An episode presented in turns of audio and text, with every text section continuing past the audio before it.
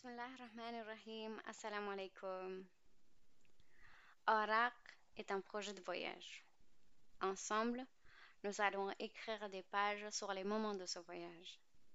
Des pages qui feront partie des chapitres, et ces chapitres constitueront un livre. Un livre qui sera écrit sur les vies de diaspora pakistanaise en France. Le but est de réunir des histoires, des expériences, des moments joyeux, mais aussi des moments plus durs, des anciens, mais aussi des plus jeunes, sur leur vie franco-pakistanaise. Suivez l'histoire, comme jadis nos ancêtres ont perpétué une tradition de dire et écouter, réunis dans un mehfil par un conteur.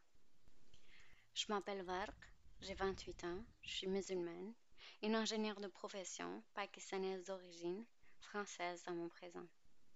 Je vous propose un voyage initiatique dans les vies de la diaspora pakistanaise en France, qui m'intéresse en tant qu'une enfant d'immigration.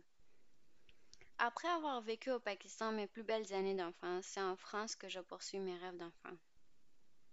Je suis donc la symbiose de ces deux cultures qui se réjouit infiniment de ses richesses, mais à qui il arrive parfois de se questionner sur son identité. Or, pour trouver les réponses, il faut rejoindre une caravane. Collecter des histoires que le conteur va nous raconter durant les nuits étoilées d'escale, afin de pouvoir s'épanouir dans la multiplicité de mes identités, de vos identités et de nos identités.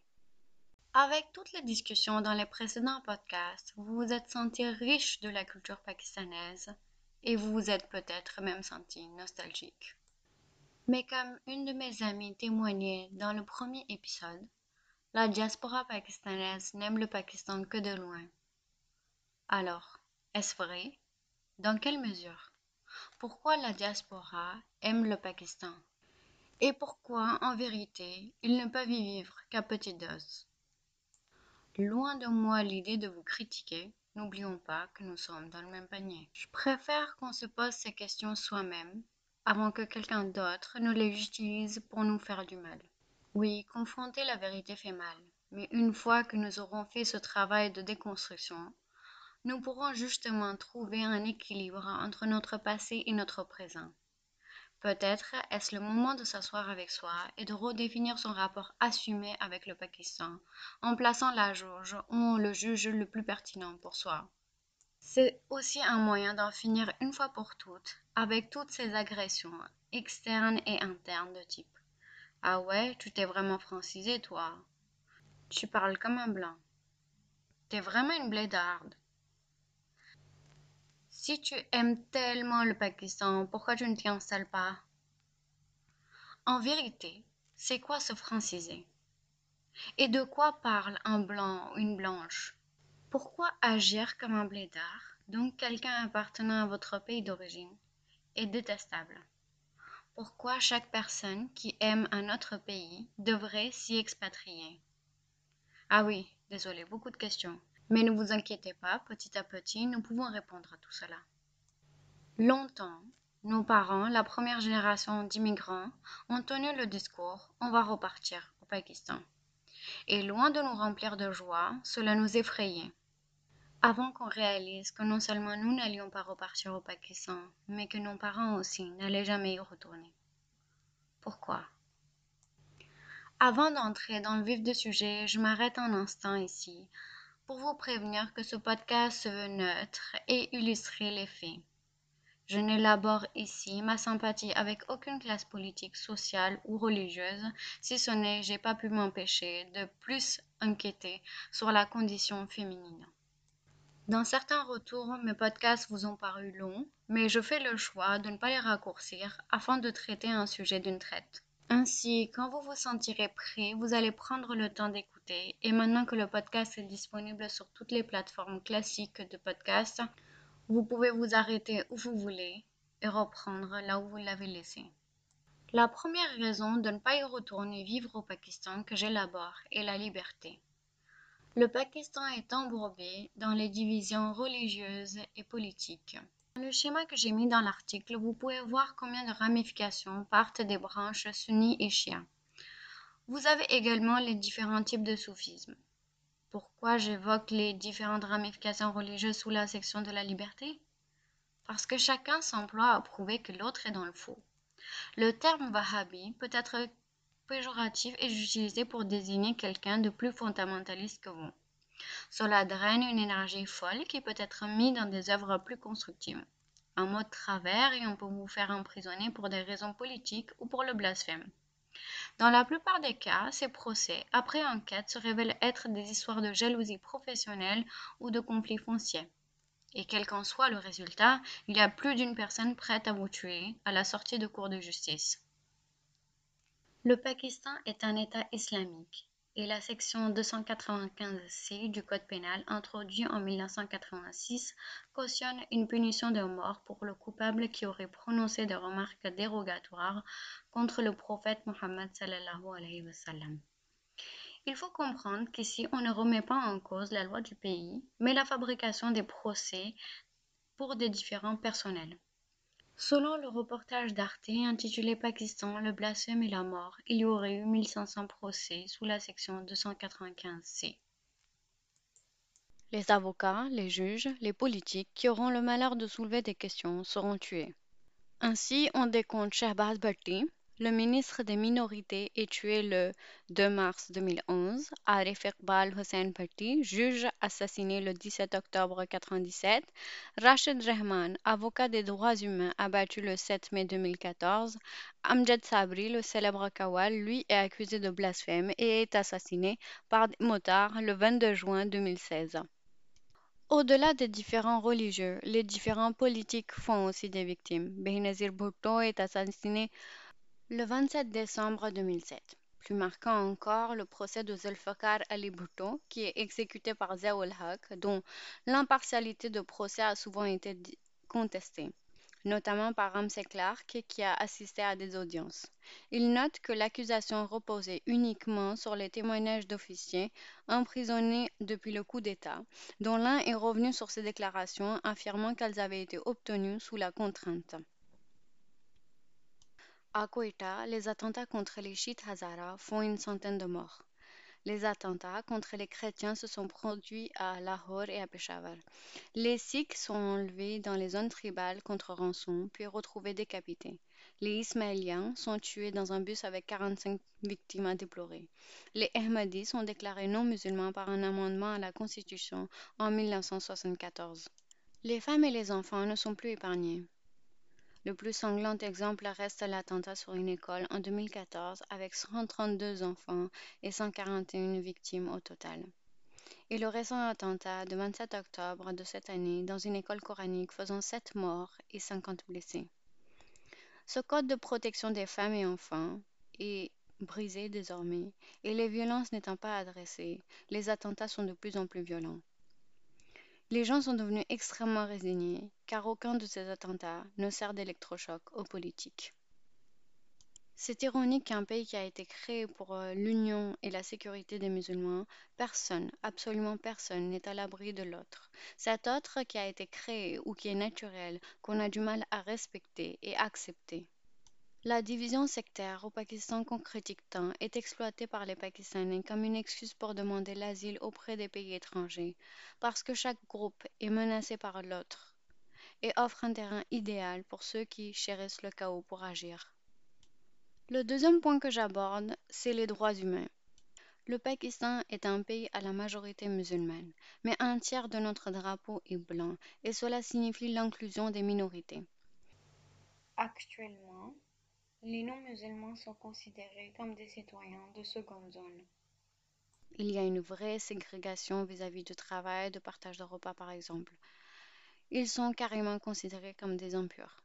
Là, je vais vous envoyer vers une autre émission d'Arte, curé, fan de foot et sauveur d'esclaves. Par ailleurs, dans une conférence, Mariam Abouzahab, chercheur à série, explique les chrétiens au Pendjab sont des anciens intouchables, hindous, dont la conversion date de 1880, donc c'est assez récent. Le Pendjab est devenu britannique assez tard et les missionnaires ne pouvaient pas aller faire du prosélytisme. Il y avait beaucoup d'intouchables dans le Pendjab, il y a toujours beaucoup d'intouchables au Pendjab indien. Les intouchables espéraient, à travers leur conversion à l'islam, christianisme ou sikhisme, de s'échapper au système de caste hindou. Mais ils ont gardé les mêmes professions, dont les professions d'impureté car ils étaient de basse caste. Il y avait des structures sociales avant l'islam qui sont restées. Les hiérarchies sociales sont très importantes dans cette région, donc on continue d'en s'en prendre aux chrétiens comme on continue d'en s'en prendre aux basses castes au nord de l'Inde, au Bihar notamment. La traite des esclaves a été abolie, mais le trafic humain au Pakistan continue. Une ONG, Porte Ouverte, estime que plus de 700 jeunes filles chrétiennes sont enlevées chaque année pour des conversions forcées suivies de mariages forcés.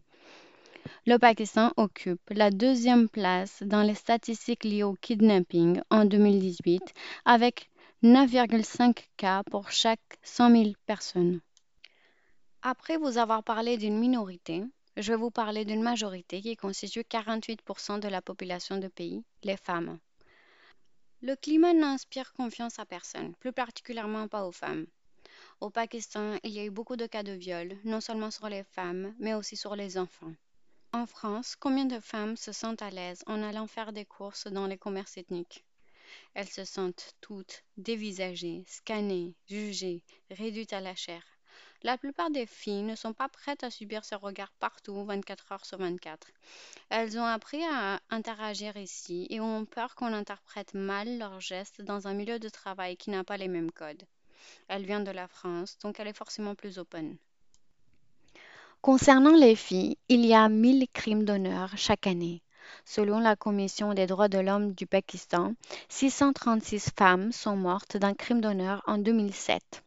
En 2013, selon la Commission nationale des droits de l'homme, ce sont près de 1000 femmes ou adolescentes qui ont été tuées sous prétexte d'avoir déshonoré la famille. Le plus souvent, en toute impunité. L'une d'entre elles était enceinte de trois mois. Le cas de Kandil Baloch a été quelque peu médiatisé. La blogueuse et chanteuse pakistanaise a été assassinée par son frère le 15 juillet 2016 qui a invoqué le crime d'honneur. Mais le Pakistan, c'est pas si mal. On peut avoir des domestiques pour nous faire à manger, pour faire le ménage, les tâches ménagères, tout ça, tout ça. Certains ont même des domestiques à plein temps. La famille des domestiques habitant plus loin, ils font confiance à la famille et confient leurs enfants. Vous rappelez-vous de Zohra Shah, petite domestique de 8 ans, battue à mort par un couple pour avoir libéré leur perroquet? Souvent, on a tendance à confondre l'éducation et humanité. Mais c'est les plus éduqués qui gagnent le plus et donc peuvent se permettre des domestiques. Mais leurs comportements font honte à l'éducation. J'ai vu des domestiques prendre soin des enfants qui avaient leur propre âge. Les gens n'ont pas de scrupules à les emmener dans des fêtes où ils savent très bien qu'elles seront mal à l'aise parce qu'elles n'ont pas d'habits appropriés, ce qui les exclut un peu plus, et voir tous ces gens gaspiller l'argent qu'elles gagnent si durement doit les dégoûter. Ces jeunes filles, pour la plupart, se trouvent livrées à elles-mêmes, mal à l'aise dans des restaurants où leurs maîtres ne prennent même pas la peine de commander pour elles, ne leur laissant non plus pas le choix de rester à la maison parce qu'ils ne leur font pas confiance. Les agents de service à la personne ne sont pas considérés comme humains, donc une appréciation à leur juste valeur est sans doute trop en demander. Un autre aspect d'inquiétude est comment les enfants transgenres sont traités. D'après les estimations de Khwaja Sera Society, 500 000 transgenres sont reniés le droit d'être aimés et élevés par leur famille, même si les parents veulent les garder. Marvia Malik est la première présentatrice transgenre à la télévision pakistanaise. Elle raconte que Ma famille ne m'a jamais acceptée ni reconnue.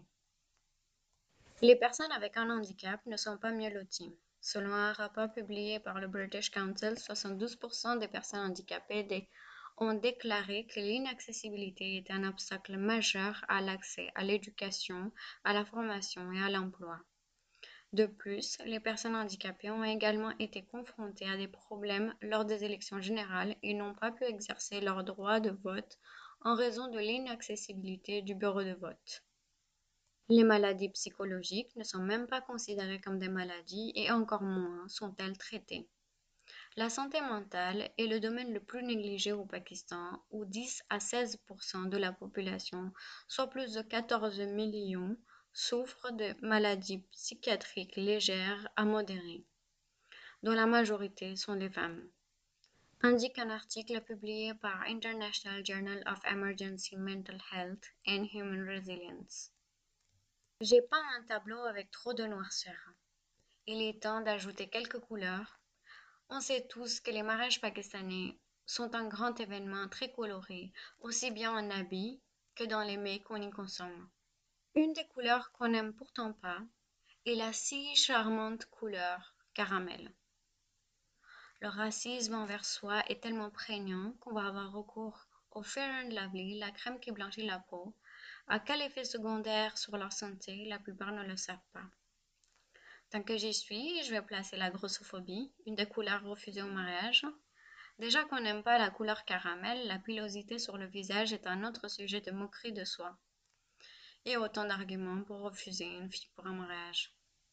Le mariage reste une très grande épreuve, que ce soit pour chercher un partenaire, pour les problèmes de dot ou considérant les violences conjugales. Quoique certains vont s'affranchir de cette étape en mariant leur fille au Qur'an, plus besoin de chercher un mari et l'héritage reste à la maison redistribué entre les frères. Au niveau de mariage, les maris ont droit, dans la loi islamique, aux quatre femmes et la femme n'a pas son mot à dire et aucune autorité islamique ne vérifie que le mari peut financièrement supporter le nombre de femmes qu'il prétend supporter. Enfin bref, désolé de vous décevoir, mais on ne parlera pas plus de mariage dans ce podcast car c'est un sujet qui mérite un podcast à lui, à part entière. Ce qu'on va détailler un peu plus, c'est l'inégalité homme-femme, non plus à l'extérieur, mais à l'intérieur des foyers. La plupart des familles ont plein de filles en essayant d'avoir un garçon. Du coup, les parents pas très riches à la base, mais sur l'éducation du garçon en tant que leur plan de retraite négligeant les filles. Vous ne pouvez qu'imaginer l'état d'esprit de ces filles en grandissant dans une société qui ne les a pas désirées. Elles vont donc apprendre comment tenir une maison et suivre un code d'honneur drastique alors que les garçons ont plus de liberté, sinon totale. Encore, ce modèle peut convenir s'il y a le respect mutuel, mais la plupart du temps, celui qui reste à la maison n'a plus de valeur et devient un punching ball sur lequel se venger de toutes les injustices extérieures. Les frères et les pères sont réputés pour protéger les femmes et les filles en dehors de la maison de la meilleure façon qui soit, mais ce comportement est souvent absent au sein de la maison. En 2018, le taux d'alphabétisation des femmes est de 51,8% contre 72,5% pour les hommes. La tendance change. Alhamdulillah, même au sein des classes sociales les plus modestes dans les zones urbaines. Et j'espère, Inch'Allah, que de plus en plus de filles auront accès à l'école à l'avenir. Il y a ceux qui n'ont pas accès à l'éducation et il y a ceux qui prétendent trop en avoir. En effet, il y a eu un certain nombre de cas de fraude autour de la falsification des diplômes et l'inéducation entre les diplômes et le poste occupé. Dans les élections de 2013, plus de 10 candidats avaient été disqualifiés pour possession de faux diplômes. Un des exemples de inéducation de diplôme est le poste occupé et Mounir Khan qui était, au temps de Zulfikar à l'époque, responsable de programme nucléaire avec un diplôme d'ingénieur électrique. Bon, pour finir sur quelque chose de positif, l'éducation reste un moyen d'ascenseur social. Farwa Batoul est un exemple de personnes venant de milieux modestes et une minorité persécutée des Hazaras. Elle eu la première position dans l'examen CSS dans la province de Balochistan et la neuvième position au niveau national en 2019. Le dernier point que je voulais aborder concernant l'éducation est l'intégration des cours sur les sciences religieuses à l'école, ce qui est un point positif. Mais là encore, on délaisse les minorités. Plus jeune, j'ai eu des cours d'arabe et islamien à l'école. Et mes camarades chrétiennes n'avaient pas de cours spécifiques de remplacement. La plupart ont fait l'arabe et les sciences islamiques comme nous. Passons maintenant aux choses plus basiques encore de la vie quotidienne. Malgré tout ce que je vous ai dit, vous allez me dire qu'il fait quand même bon vivre au Pakistan. Sauf que selon la ville que vous allez choisir pour habiter, vous aurez plus ou moins d'eau. En effet, l'eau courante n'est pas accessible 24 heures sur 24, donc il faut prévoir des réservoirs souterrains ou sur le toit qu'il faut ensuite alimenter lors des heures de lâcher d'eau. Amusant. Pakistan fait partie des dix pays qui ont le plus bas niveau d'accès à l'eau potable. 21 millions de personnes dans la population totale de 207 millions n'ont pas accès à l'eau potable. J'ai chargé les stats sur les foyers ayant accès à l'eau chaude. Recherche pas très fructueuse pour l'instant, donc j'extrapole d'après un article publié dans le journal Dawn et le diagramme fait par Wikipédia dessus. 65 millions d'habitants sont extrêmement pauvres. Donc en étant optimiste, en supposant que les riches et la classe moyenne ont accès à l'eau chaude, ça fait quand même 65 millions de personnes sans accès à l'eau chaude dans leur foyer. Pour tirer l'eau, vous aurez besoin d'électricité. 70,79% de la population avait accès à l'électricité en 2007, sachant qu'on était déjà à 70,30 en 1999. Selon l'enquête sera le niveau de vie et le niveau social du Pakistan sur les années 2018-2019, 12% de la population n'a pas de toilette. 35% de la population n'a pas de système sanitaire à la maison. Je vous encourage à aller consulter ce rapport qui est riche sur d'autres indicateurs concernant l'éducation, accès à Internet, moyens de communication par exemple. Là, je me permets de nuancer un peu. Il existe des quartiers sympas dans toutes les grandes villes qui ont l'électricité 24 heures sur 24 ainsi que l'eau. Il est certainement moins cher d'habiter là-bas que dans la banlieue parisienne, à condition qu'on continue à gagner avec les standards des pays européens. Maintenant, on va aborder les problèmes sociétals avant de conclure ce podcast. L'irresponsabilité des personnes au pouvoir reste un gros point de frustration pour le contribuable. Comme ça transparaît à travers le dialogue dans la biographie d'Abdelkader Khan par Imran Chaudhry. C'est vraiment lamentable que les envoyés de gouvernement n'aient même pas essayé de comprendre les capacités d'Abdelkader Khan et ont passé leur temps à assouvir leurs désirs personnels aux Pays-Bas. En voyant cela, Abdelkadir se sentait encore plus triste et un jour il a fait part de son sentiment. Vous êtes financé par l'argent de contribuables pour exécuter une grande responsabilité. Cela ne vous sied pas de gaspiller votre temps ici en jouant aux échecs. Ce qui, bien sûr, n'a pas été apprécié par l'envoyé spécial qui a répondu Mêlez-vous de vos affaires, je sais ce que je dois faire. Triste, n'est-ce pas? Dans un des précédents podcasts, je vous racontais comment Manto décrit la corruption dans la bureaucratie. Transparency International fournit un classement avec un indice de corruption qu'elle estime. Un score plus proche de zéro correspond à plus de corruption et un score proche de 100 à moins de corruption. La France occupe la 26e place avec un score de 69 et le Pakistan occupe la 126e place avec un score de 29. Et avec ça, je vais conclure mon podcast pas très glorieux pour le Pakistan. J'ai volontairement mis l'accent sur les choses plus difficiles à accepter par les franco-pakistanais et pakistanaises. Pakistan a de nombreux chantiers de développement à adresser. Mais ce sont des choses qui peuvent être réglées le temps d'une génération, comme en Corée du Sud. La peur de l'autre, la culture de division est par contre plus problématique parce que ça ne s'arrête pas au racisme, mais va jusqu'à la persécution, ce qui est contraire aux étiquettes d'un pays qui se réclame musulman. De l'autre côté, vouloir vivre bien en France ne veut pas dire qu'on déteste complètement le Pakistan. Pour les femmes, ce rapport est beaucoup plus contrasté que les hommes. L'appartenance, l'attachement n'est pas quelque chose qui se traduit forcément par un retour au pays, même si ce retour est un des aspects. Mon identité, mon degré de confort avec ces deux pays est un choix personnel. Ça ne devrait pas être une décision binaire et de plus imposée par quelqu'un d'extérieur. À cause de tous ces aspects évoqués, retourner vivre au Pakistan pour la plupart d'entre nous reste largement un mythe même si on observe un mouvement qui embrasse ce changement. C'est tout pour aujourd'hui les amis. Il est l'heure de se mettre en route en attendant la prochaine escale pour une nouvelle histoire. Prenez soin de vous. Assalamu alaikum.